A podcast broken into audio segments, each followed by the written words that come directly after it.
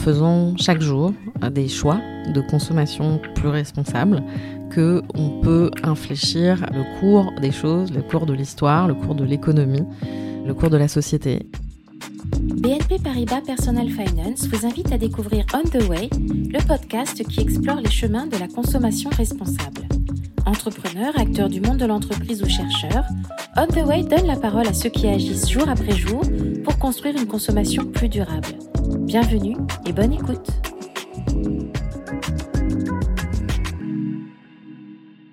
Bonjour On the Way, je suis Hortense Saran, cofondatrice de WeTrade Local et Fleurs d'ici.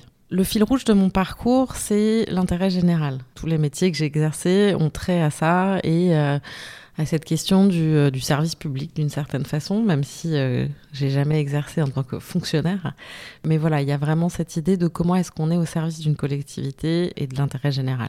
Donc j'ai commencé ma carrière par être journaliste, mais pas pour n'importe quel média, puisque je travaillais pour la BBC. Donc avec cette mission d'éducation des populations euh, partout dans le monde, d'essayer de contribuer en tout cas à faire que chacun soit un citoyen éclairé, en capacité de prendre des décisions euh, bah voilà, les plus objectives et positives possibles. Et ensuite, euh, j'ai basculé dans le conseil après un bref passage par la politique aussi, qui était un autre mode d'exercice d'une certaine façon de l'intérêt général. Et dans le conseil euh, pour euh, justement des acteurs euh, assez dimensionnés, donc Carrefour par exemple, qui était à l'époque le premier employeur privé de France. Et quand on a la capacité en fait à pouvoir suggérer des actions au service des salariés, notamment voilà Carrefour une population assez majoritairement féminine pas toujours très aisés et euh, dans des conditions familiales parfois compliquées. Et quand on a la capacité à leur suggérer des actions telles que bah voilà, mettre des crèches euh, dans les, hypermarchés ou ce genre de choses, c'est une façon euh, quelque part d'être au service de la société qui, moi, me, me plaisait bien. Et aujourd'hui, être chef d'entreprise dans l'impact, c'est aussi une façon d'être au service de la transformation de la société et toujours de l'intérêt général, puisque nous, on est entreprise à mission qui est un nouveau statut d'entreprise dans lequel en fait nous on s'engage à servir donc bah, deux missions d'intérêt général la première, c'est euh, le soutien à l'agriculture locale et la deuxième, c'est le soutien au commerce de proximité en reconstruisant finalement des schémas de euh, distribution locale de sorte à pouvoir faire passer à l'échelle cette question des circuits courts puisque euh, aujourd'hui, on le sait, les consommateurs réclament des produits locaux, mais aujourd'hui, le local, c'est moins de 7% des volumes échangés. Contrairement à ce qu'on pense, c'est pas pour des questions de production ou de prix, c'est essentiellement pour des questions de facilité d'accès à la production locale. Challenge, euh, vous avez fait l'amitié de faire le titre, de nous appeler l'Amazon des circuits courts. Alors c'est assez clivant parce qu'Amazon n'a pas que des amis et pour euh, des bonnes raisons. Mais néanmoins, ça donne l'ambition de la taille, en fait, euh, et de, l'impact aussi, de la transformation, puisque qu'on le veuille ou non, Amazon a transformé la vie des gens, pas forcément pour le meilleur. Mais voilà, nous, on aimerait avoir le même impact, mais pour le meilleur. En 2015, moi, je travaillais dans une organisation qui s'appelle le World Innovation Summit for Education, le sommet mondial pour l'innovation dans l'éducation, qui est un peu considéré comme euh, le, grand sommet mondial autour des questions d'innovation, d'éducation, de comment en fait on prépare les générations futures à des savoir-être plutôt qu'à des savoir-faire, puisque on ne sait pas très bien en fait quels seront les métiers des enfants qui ont aujourd'hui 5 euh, ans quand ils en auront 20, euh, c'est-à-dire dans 15 ans. Et dans cet écosystème-là, en fait, j'ai rencontré euh, ben, les premiers entrepreneurs sociaux. C'est à travers cette rencontre avec euh, ces entrepreneurs-là, je pense à Frédéric Bardot de Saint-Plon, euh, enfin voilà, des gens comme ça, qui sont des gens qui portent des projets d'entreprise, donc fort profit, pas associatif, mais toujours au service de l'intérêt général et enfin, finalement de la transformation de la société de façon positive. Et pour moi, ça, ça, cochait les bonnes cases. Je pense que euh, il faut marcher sur ses deux jambes et que l'impact économique d'une entreprise doit être euh, soutenu par l'impact social et vice versa. C'est-à-dire que c'est vraiment les deux jambes sur lesquelles on marche et que c'est pas en opposition, mais au contraire en complémentarité. Parce que dans notre cas, la première filière qu'on a développée, c'est la fleur. Plus les gens achèteront des fleurs euh, chez nous, c'est-à-dire des fleurs locales et de saison, plus l'impact sera démultiplié, moins l'impact carbone sera important, etc. Et tous les effets positifs, en fait, seront démultipliés au fur et à mesure que notre chiffre d'affaires croît. Je crois beaucoup à euh, cet effet vertueux d'entraînement. Donc c'est vrai que c'était dans ce cadre-là que j'ai été exposée pour la première fois à ces modèles-là. Et euh, ça a été euh, en effet un déclic qui m'a permis de me projeter dans cet écosystème et de me dire que oui, porter un, un projet d'entreprise à impact, c'était pour moi, à ce moment-là, la bonne façon d'agir au service de la société. On a choisi avec mon associé de, s'attaquer à cette question des circuits courts parce que euh, on a toutes les deux grandi euh, finalement dans des familles assez concernées par les questions euh, en lien avec la nature, on va dire. Je m'appelle Hortense, ça ne vous aura pas échappé. Hortense, ça vient du latin hortus qui veut dire jardin, donc on porte pas un tel prénom impunément. Mon associé s'appelle Chloé, qui veut dire jeune pousse. Donc c'est assez drôle pour être une start-up. Donc voilà, donc on, avait, euh, je pense par atavisme familial, cette appétence pour euh, la question de euh, comment est-ce qu'on a une consommation en accord avec la nature et le respect de la nature et de la société et des hommes, bien sûr.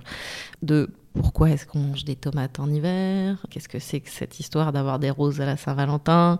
On avait quand même conscience du fait qu'il y avait des saisons et que ça semblait assez fou en fait d'avoir les mêmes produits que du 1er janvier au 31 décembre on trouve le même assortiment. Ça nous semblait quand même assez étrange. Et donc euh, on s'est retrouvé sur ce projet en fait parce qu'on n'était pas amis. On s'est vraiment euh, retrouvé sur la base de, cette envie de dire euh, comment est-ce qu'on remet quelque part un peu du bon sens dans la façon dont on consomme et surtout en interrogeant le pourquoi euh, on en était arrivé là et pourquoi c'était... Euh, parce qu'il n'y a pas de jugement moral dans ce qu'on fait, c'est plutôt la question, c'est plutôt de se dire comment est-ce qu'aujourd'hui c'est devenu plus facile de consommer de l'ail d'Argentine que de l'ail euh, de 20 km de chez soi?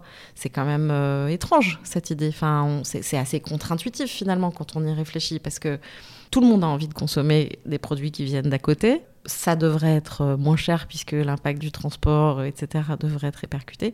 Et donc, comme on avait toutes les deux des parcours dans la grande distribution, naturellement, on s'est euh, tourné vers ces questions d'organisation finalement de la supply, l'organisation de, des chaînes logistiques, etc., pour essayer de bah, trouver où était le problème et en tout cas essayer de comprendre pourquoi le marché s'était structuré de la sorte.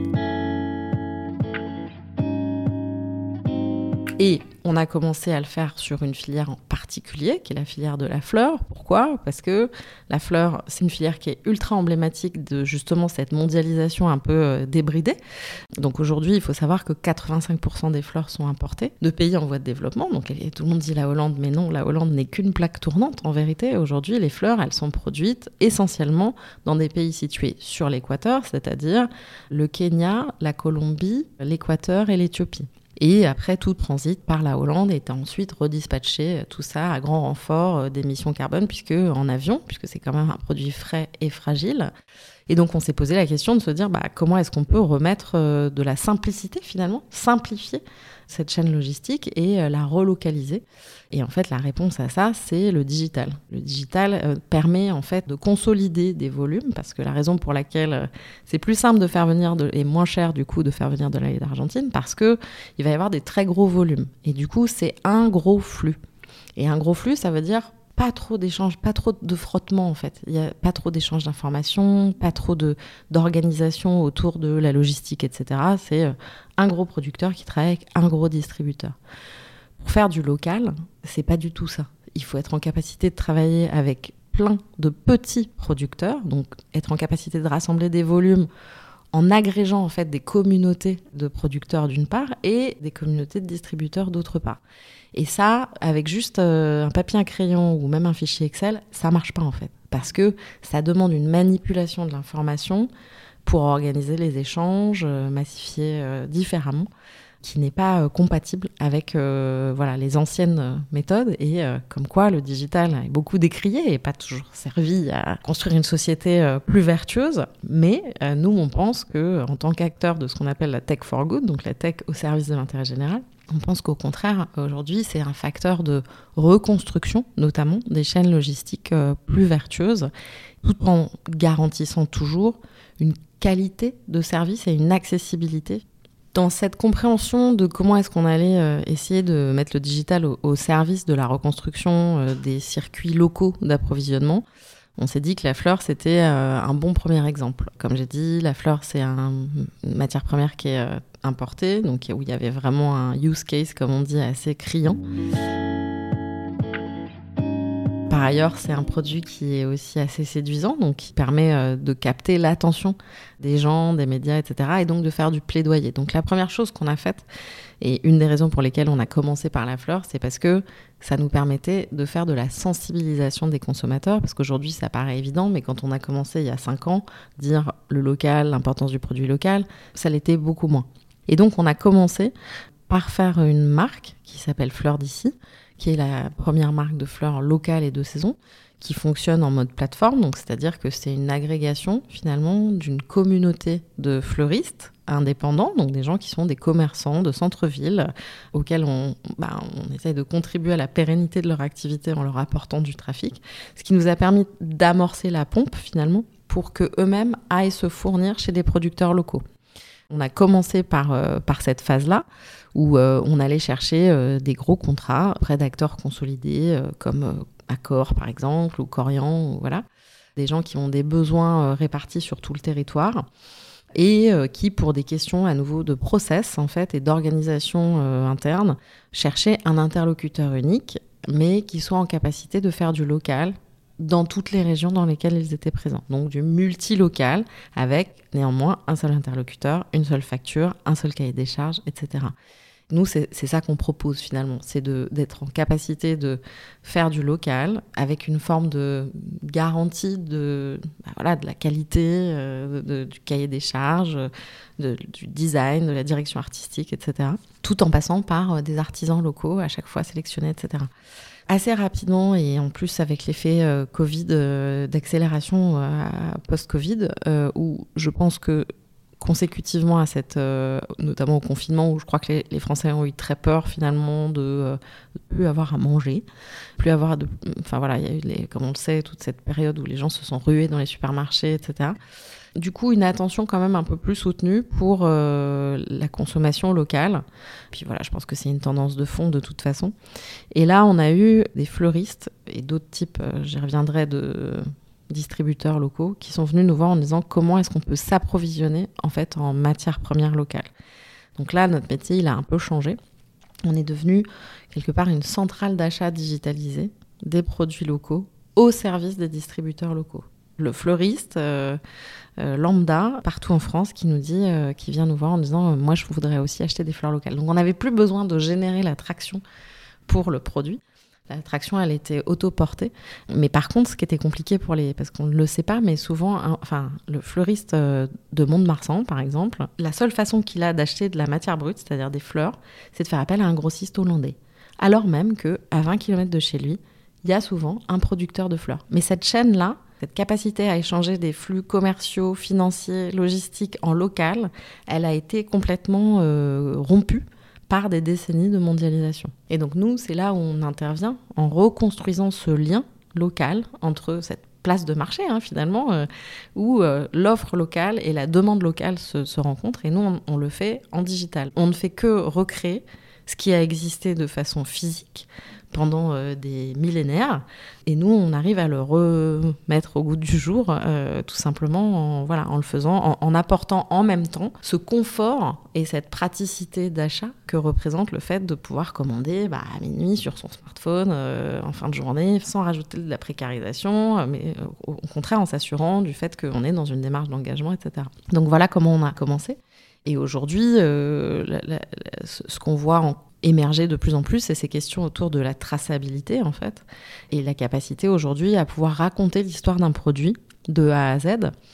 Quand vous achetez un bouquet sur Fleur d'ici, aujourd'hui, vous, vous savez, vous recevez un petit QR code qui vous, vous pouvez scanner et vous verrez ce bouquet, et c'est unique, c'est bouquet par bouquet. Ce bouquet a été préparé par tel artisan fleuriste à partir de telle variété de fleurs produite par tel producteur, livrée par tel livreur telle émission carbone, etc. Et ça, aujourd'hui, les générations euh, X, Y, Z et post, elles sont nées avec des smartphones en main et ça fait partie complètement des déterminants d'achat en fait. Euh, enfin, on voit bien des succès comme euh, Yuka ou autres, voilà, les applis de traçabilité. Aujourd'hui, c'est devenu un facteur essentiel. La capacité à traiter la data de façon consolidée et à l'échelle permet de générer de la transparence et donc de l'information pour le consommateur.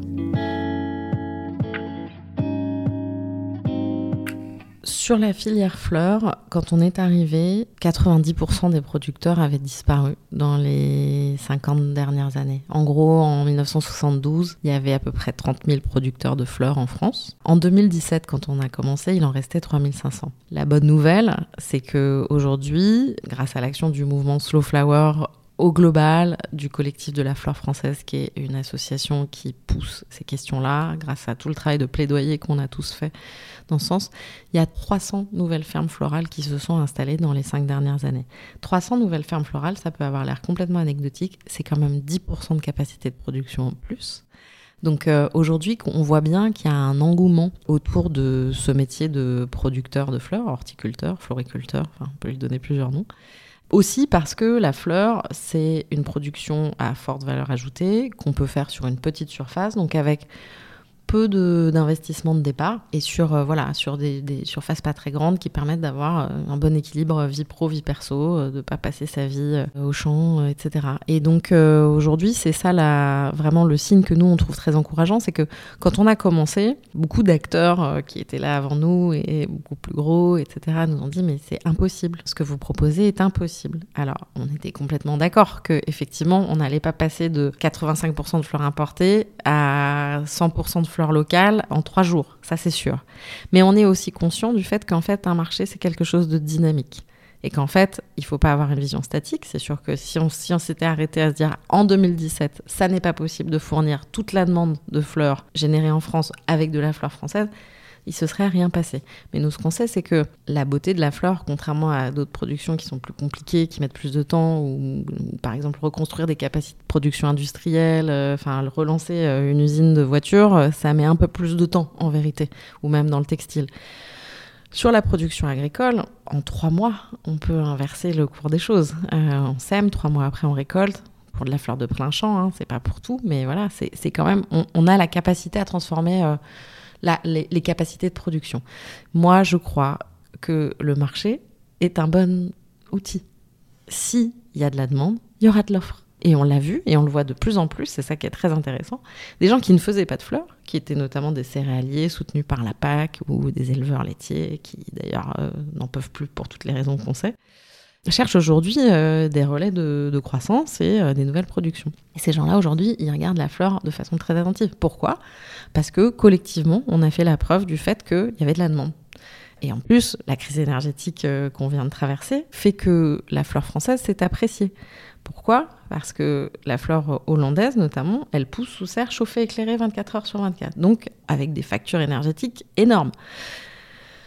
Aujourd'hui, quand on fait euh, de la fleur française, c'est plutôt de la fleur euh, de saison, c'est-à-dire de la fleur euh, adaptée au cycle des saisons, et donc qui pousse sans avoir besoin de, gaz, d'électricité, etc., qui quelque part est plus compétitive.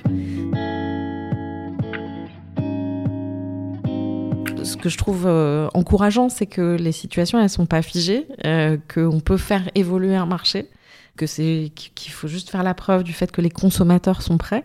Et en l'occurrence, euh, sur la fleur, c'était le cas. Les gens étaient, euh, au contraire, ils trouvaient ça complètement aberrant. Une fois qu'ils ont su que leur rose, elle venait du Kenya, ils ont dit mais j'en veux pas en fait. Enfin, ça m'intéresse pas. On, disait offrir des roses, c'est offrir du carbone quelque part. Alors que les gens, ils ont l'impression d'offrir en plus un lien avec la nature, quelque chose de très, voilà, de très naturel. Et en fait, c'est très artificiel. Et donc, c'était intéressant de voilà, de voir qu'on peut faire évoluer les habitudes de consommation et les attentes des consommateurs. On a coutume de dire chez Fleur d'ici et WeTrade Local que euh, la carte électorale, c'est la carte bleue finalement.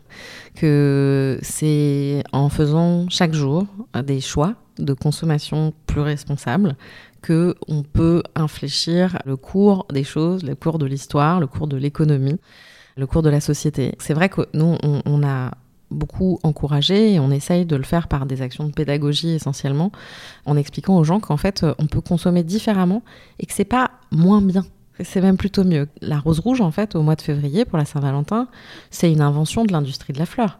Autrefois, c'était la violette, qui est une fleur de saison, d'ailleurs, au mois de février, qui en plus est parfumée, contrairement aux roses rouges d'importation qui n'ont pas beaucoup d'âme. Hein. Et voilà, et il y a euh, toujours des alternatives de consommation. En fait, consommer local, c'est pas ni plus cher, contrairement à ce qu'on pense, ni moins bien. C'est juste différent, et il faut réapprendre en fait à consommer différemment. Donc effectivement, par exemple pour la Saint-Valentin, consommer peut-être plutôt des renoncules, des anémones, des tulipes qui sont des fleurs de saison qui poussent localement. En hiver, euh, en France, on consommait euh, des pommes et des poires, mais c'est pas boring, c'est pas ennuyeux de consommer des pommes et des poires. D'abord, il y en a plein de variétés. On pourrait en réintroduire plein d'ailleurs, parce qu'il y en a une partie qui ont disparu, mais dont on a encore euh, les semences de départ, etc. Il s'agit juste en fait de, de, se réapproprier. Et en plus, je me souviens, quand j'étais petite, la saison des cerises, quand ça arrivait, les cerises, c'était un événement. C'était trop chouette d'attendre ce moment-là. C'était un, peu comme attendre Noël ou un peu comme attendre Pâques. C'était ces espèces de, trucs qui rythment finalement le cours de la vie et qui font que bah, c'est pas monotone. Et, euh, voilà. Et je pense qu'en fait, il y a au contraire plein de bénéfices à se réaligner avec le rythme des saisons dans la façon dont on consomme. Quand on a commencé, nous, sur le marché de la fleur, on a dit aux gens, si vous voulez des fleurs locales, la condition, c'est que vous n'allez pas choisir tout le temps, en fait, la même chose. Vous n'aurez pas toujours la même chose. Chaque bouquet sera différent, sera unique, parce qu'on fera en fonction de ce que nous donne la nature. En revanche, on vous garantit la taille, le prix, un certain style, etc.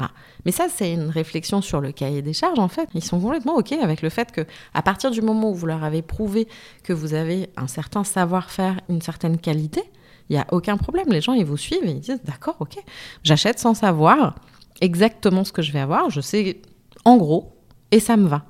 Et au contraire, ils sont très contents de se reposer sur l'expertise de quelqu'un.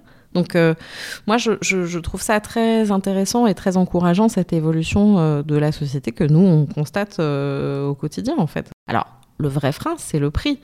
Mais en fait, comme je l'ai dit précédemment, le local, aujourd'hui, n'est pas plus cher. Bien au contraire, savoir acheter au bon moment le bon produit au bon prix, c'est ça le savoir-faire d'un bon artisan. Et c'est pour ça que nous, le modèle repose sur des bons artisans. Mais c'est sûr que par contre, dans des modèles massifiés, euh, avec euh, des, des chaînes de montage, des gens pas forcément très bien formés, etc., c'est plus compliqué, évidemment. Il vaut mieux avoir des process hyper serrés. Mais si vous avez des process hyper serrés, vous pouvez pas vous adapter euh, au temps qui change, aux saisons qui passent, aux aléas climatiques, etc. Donc euh, voilà, je, pense que, c'est tout l'intérêt du digital, c'est que ça nous permet de faire du, fragmenté, du fractionné, euh, mais à l'échelle. voilà. C'est bientôt la fête des mères, qui est un gros moment de consommation de fleurs, puisque les deux gros moments de consommation de fleurs en France, c'est la Saint-Valentin et la fête des mères. La fête des mères, ça tombe bien, ça tombe cette année début juin. Et début juin, il y a pas mal de fleurs euh, locales en France, et la star d'entre elles, c'est la pivoine. C'est une fleur assez intéressante parce que c'était une fleur qui était cultivée en complément des fruitiers, en fait. Euh, autrefois, on plantait euh, les cultures entre elles pour leurs caractéristiques euh, mutuelles et comment elles s'aidaient, certaines étaient auxiliaires les unes des autres, etc. Donc la pivoine, c'est une fleur qui a été largement réintroduite en France euh, justement à la suite du fait qu'on a arrêté de produire des roses puisqu'elles étaient produites au Kenya, etc. Donc c'est une jolie histoire. Pour la fête des mères, moi, euh, ce que j'ai envie de dire aux auditeurs, c'est aller chez votre fleuriste et demandez-lui ce qu'il a comme fleurs locales et optez pour ces fleurs locales. Et sinon, au moins vous aurez mis euh, une petite graine euh, dans, l'oreille euh, de, de, votre fleuriste et qui peut-être demain, du coup, sera davantage enclin à s'approvisionner localement, ce qui va dans le bon sens. Donc, demandez, que ce soit votre fleuriste, mais aussi plus largement quand vous allez au restaurant, quand vous êtes chez votre primeur, demandez-leur s'ils savent d'où viennent euh, leurs produits, puisque normalement, euh, sur les fruits et légumes, il y a une partie, on est tenu, la loi euh, oblige normalement à indiquer la provenance avec des systèmes souvent un peu parcellaires. Sur la fleur, il n'y a encore rien, et sans doute quelque chose qui va venir progressivement dans la loi. En tout cas, on peut préparer le changement, on peut être acteur du changement en faisant le choix de, déjà en demandant ce qui est disponible et en faisant le choix de fleurs locales plutôt que de fleurs importées. Qui a fait que Fleur d'ici a été un succès, c'est la capacité qu'on a eue à embrasser la complexité plutôt que d'essayer de la mettre à part. Je m'explique. Euh, pour travailler en local, il faut être en capacité de travailler avec plein de petits acteurs sur des petits volumes. Et ça, souvent, c'est un frein euh, que les gens estiment indépassable, souvent pour des, à, cause de biais, en fait. Euh, de, conception de l'économie, etc., qui ont été valides hein, euh, un certain temps, c'est certain, mais qui aujourd'hui, grâce au digital, ne le sont plus. Aujourd'hui, la capacité qu'on a, grâce au digital, à gérer plein de micro-flux et arriver à les massifier différemment, à faire de la logistique sans stock, parce qu'on est en capacité à gérer la data en temps réel, etc. C'est ça le, enfin voilà, la clé du succès, elle est là. C'est donc embrasser la complexité plutôt que d'essayer d'y échapper ou de s'y soustraire. Et penser à un marché en dynamique, c'est-à-dire euh, pas s'arrêter à euh, la situation à l'instant T, c'est celle-là, et donc on n'y arrivera jamais. Euh, je, je, pense que il faut avoir aujourd'hui quand même une... Il faut challenger les modèles en fait. Nous, on a cette habitude, mon associé et moi, on dit, on pose toujours trois fois la question pourquoi? Quand les gens nous disent une évidence et nous disent mais ça marchera jamais, on dit ah oui pourquoi? Pourquoi? Et en fait, il y a très peu de choses qui résistent à ça. Le fait de pouvoir poser trois fois de suite la question pourquoi euh, permet d'identifier les vrais freins, s'il y en a. Et en fait, il y en a tant que ça. Euh, mais il faut, ça demande quand même une certaine liberté d'esprit et d'être en capacité de venir euh, bah, remettre en question des espèces de poncifs qui sont euh, voilà aujourd'hui des évidences qui sont acquises. Le local c'est trop cher, les petits volumes ça marche pas, nanana. enfin bref, il y, a beaucoup de choses qui sont dans la tête des gens qui, à nouveau, hein, pour tout un tas de raisons qui peuvent s'expliquer et qui ont eu leur raison d'être un certain temps, mais qui aujourd'hui peuvent changer. Donc je pense qu'il faut euh, pas hésiter en fait à, appliquer euh, des modèles qu'on a vu fonctionner dans d'autres filières à, euh, d'autres secteurs. Enfin voilà, c'est vraiment cette question de l'hybridation finalement des modèles et, et, de notre capacité à aller chercher des solutions dans un certain secteur et les transposer dans un autre qui font que ça peut fonctionner. Voilà la capacité aussi, je pense, à générer de l'adhésion. Donc, euh, je pense que la capacité à faire du plaidoyer et à créer des communautés, finalement, euh, je pense qu'elle est essentielle aujourd'hui aussi. L'entreprise qui a un rôle un peu politique, sociétal à minima, c'est aussi une, clé de succès, selon moi.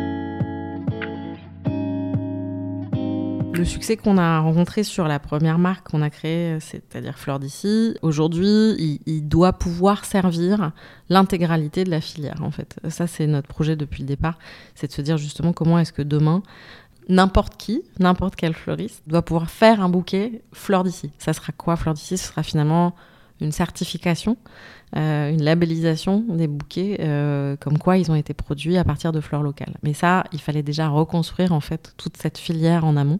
Euh, c'est ce qu'on a fait. Donc aujourd'hui, on en est là. Et, donc moi, tout cet investissement qu'on a fait sur Fleurs d'ici, l'idée c'est d'en faire bénéficier finalement à toute la filière et donc de pouvoir bah, faire en sorte que vous puissiez aller voir demain votre fleuriste, où que vous soyez en France, et lui dire euh, je voudrais un bouquet euh, fleurs d'ici, et ça voudra dire un bouquet de fleurs locales. Voilà. Ça, ça nous a permis euh, de tester, d'expérimenter déjà beaucoup de choses sur, bah, comme je disais, de la logistique locale, de la reconstruction de circuits locaux, etc. Et demain, l'idée, c'est, enfin, c'est déjà aujourd'hui en fait, demain, c'est de pouvoir appliquer ce modèle-là à tous les produits issus de l'agriculture locale à destination du commerce local. Donc en fait, euh, demain, vous irez chez votre restaurateur euh, favori et euh, vous aurez des plats qui seront labellisés local inside, quelque chose comme ça, qui vous permettront de savoir avec tout ce process de traçabilité, de voir bah voilà, à partir de quoi ça a été produit, est-ce que c'est, je dis n'importe quoi, de la chicorée qui vient de chez tel producteur que c'est euh, du veau euh, qui a été produit euh, comme ci comme ça par tel producteur, la répartition de la valeur aussi. donc voilà, donc c'est l'objectif, c'est vraiment de faire passer à l'échelle cette question des circuits courts, donc de proposer une réelle alternative en fait à la grande distribution centralisée, massifiée. On dit euh, We Trade Local, qui est le nom de notre entreprise euh, actuelle, c'est la grande redistribution. C'est la grande distribution repensée différemment avec des nouveaux marqueurs dedans qui permettent effectivement de proposer euh, une consommation plus locale et plus vertueuse, mais tout aussi accessible. Retrouvez tous les épisodes d'On the Way sur vos plateformes de podcast habituelles et sur le site personal-finance.bnp Paribas. Les liens et références cités par nos invités sont à retrouver dans le texte d'introduction de chaque épisode. Et si vous souhaitez témoigner à notre micro, écrivez à nicolas.meunier at bnpparibas.com. À très bientôt!